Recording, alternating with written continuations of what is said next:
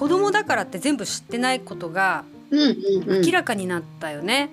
お互いに、そうだね えーみたいな。おそうだね母さん私もあの市役所の係の人が目の前にいて「あのお母さんもう一つここ戸籍があります」という時に「え？っ?」て言って兄と顔を見合わせて「え？え？え？まあとりあえずください」みたいな。きっとそんなの市役所の人みんな見てるんだろうね顔ね。え？って顔。いやそう事務的だとは思うけどね。うみん。まあでもうんうね、ん。まあ、たまたま今日そんな話になったけど、うんうん。あ2人中2人がちょっとそんな経験があるってことは、うん。まあ、結構皆さんも 実はっていうのはあるんじゃないでしょうかね。そうだよね。二人で話してるのに二人ともそうだった100% ですからね。本当だね。結構はいあるあるなのかも、結構あるかもしれないね。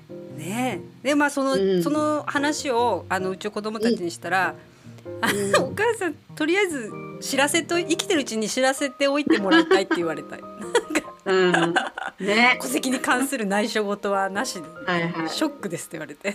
うん ねえ。いねやそうだいろいろなもね。のが露呈していくのがこう死んだ後っていうか、死ぬ間際、いろんな争いも出てくるってことだよね。そうだね。みんなでもどうやって見つけてくるの？その誰に相談しようって私分かんないと思うの加藤さんともともと知り合いだから聞いたらいい人が分かったけども、うん、そもそも行政書士さんじゃないなんか書類を書く人ってイメージがあったから、そうね。相続のことを相談できる人だと思わなかったのでうんうん。そうだね。れがみんな職種に分かってないよね。うん、まあ私もね行政書士になる前はうん。そんなことね全然分かんなかったし、うんうんうんあれじゃなんかべ弁護士なのかなみたいなね。あそうだね。なんか、そうだよね、そうだよね。でも、うん。弁護士なんていけないよね、なかなか。弁護士すうん弁護士さんはなんかやっぱりちょっと敷居高いよね。高い高い。で、なんか、お値段も高そうだし。うんうん、そうだよ。うん。お値段お高そう。うん。ね。そうだよね。まあね。だからどうでしょうかね、皆さんもあんまりね、うんうん。そんな経験もないし、うんうんうん。あれだと思うんですけどあのまあし一般的になんとか市っていう人はうん。そんな相談先なのかなとは思いますけどね、ああ、市ね、修行の人たちね。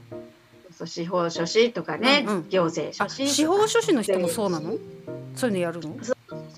税理士とかねああ、税理士もやるのか。うんそうへねーど、どれでもいいの、どれっていうか、どの選択肢を選んでも進めれるの、手続きは。あのそうそうね基本的に、うんうんあのそその人が、うん自分が実際にはうんうん。自分じゃないよっていうのだとしても、うんうん。あのつながりがあるので、うんじゃあこの先生に電話してみてっていうね、そうか。うんうんうんうんうん。はありますね。あのーとさその遺言とかだと公正証書に残さなきゃいけないじゃない、そのまあいけないっていうわけじゃないんだけど、うんうんあの自分でか、うんうん書いてる人もねいますよやっぱり。あそうなの、でろ600件ぐらい年間相談受けてるよって言ってたけど、うんうん自分で書いただあの夫が書いたんですけどみたいな持ってくる人もいるんですけど。うーん亡くなった時に？なかなか亡くなった後に持ってくるの？それ。亡くなった後。そうそうあのてあの相続の手続きしたいんだけど夫こんなの残してたんですがって使えますか？みたいなね。うん。うん、そしたら使えないですよっていうの、で。うんまあそう使えないですよとあの使えるのもあるの。あるんだ。あるのね。あるの。でも、うん。相談に来られた人のうん使えるのってね23割かな。あーそうなんだ。あとはね、うん。やっぱりちょっと形式が違うとかね、うんうん。なんかいろいろでうん。使えないんだよね。使えるのはどんなの使えるのはねちゃんとあのきっと本とか読んで、うん。遺言の書き方とかね、うんうんうんうん。そんな本とかを読んで、うん。あのちゃんと書いてる人かな。はい。承認はいらないの？それは誰か。遺言あの公正証書の遺言以外はうん。承認はいらない。ああそうなんだ。うん。へえいるんだ自分で書いて。うん、いるよ。いっぱいいっぱいいるいっぱいいる。へえまあだから、うん。そうだな。あのこういう風になったらいいなっていう程度の人は、あの自分で書いてもいいと思うの。うんうんうん。じうんうん、あの自分の気持ちをね、うんうん。こういうふうに分けてほしい。うんうん。あのそうならないとしても例えば自分の遺言が、あー使えない有有効じゃない、うん。まあ、有効であっても、うん。ちょっと手続きにうん使えないっていう遺言もあるのね。うんうん法律では有効であっても、うん。実際に、う銀行や法務局の手続きで使おうと思ったら使えないっていうようなね、遺えー、言そうなんもだ。あるのね。うんうん。うんえーそうあのそれでもいいやと。うん。たとえそうなってもいいや、お金かけるのも嫌だし、うんうん。そうなってもいいやこのようになってくれればいいなっていうぐらいだったら、うん。手書きでもいいと思うんだけど、うんうん。うん。まあ、絶対こういうふうになってもらわないと困ると。うん。いうことであればね、うん。やっぱりあの公正証書、そうだよね。うん、やっぱり法律うんうんじゃないうん。ことを希望するから遺言って書くんでしょ、ああそうだよね。うん。だったら自分で書いたものが法法律に勝てるっていうふうにな,、なね難しいよね。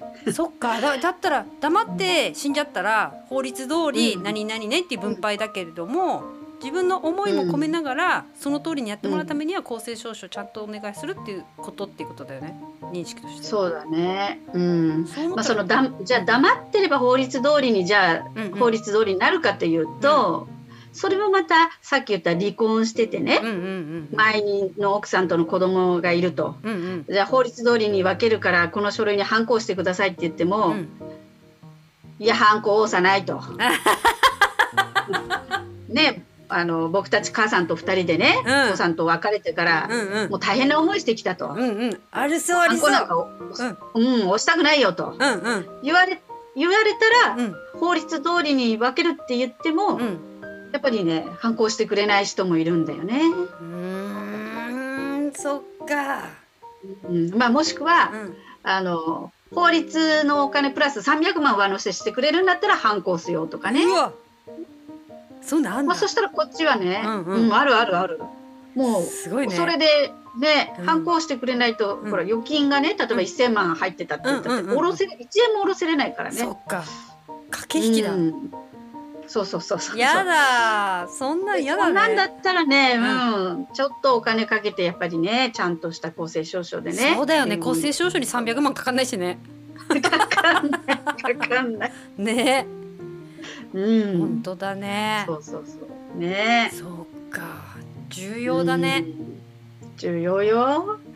就う活んしなきゃうん 本当に就活しなきゃって思うわうんそうね。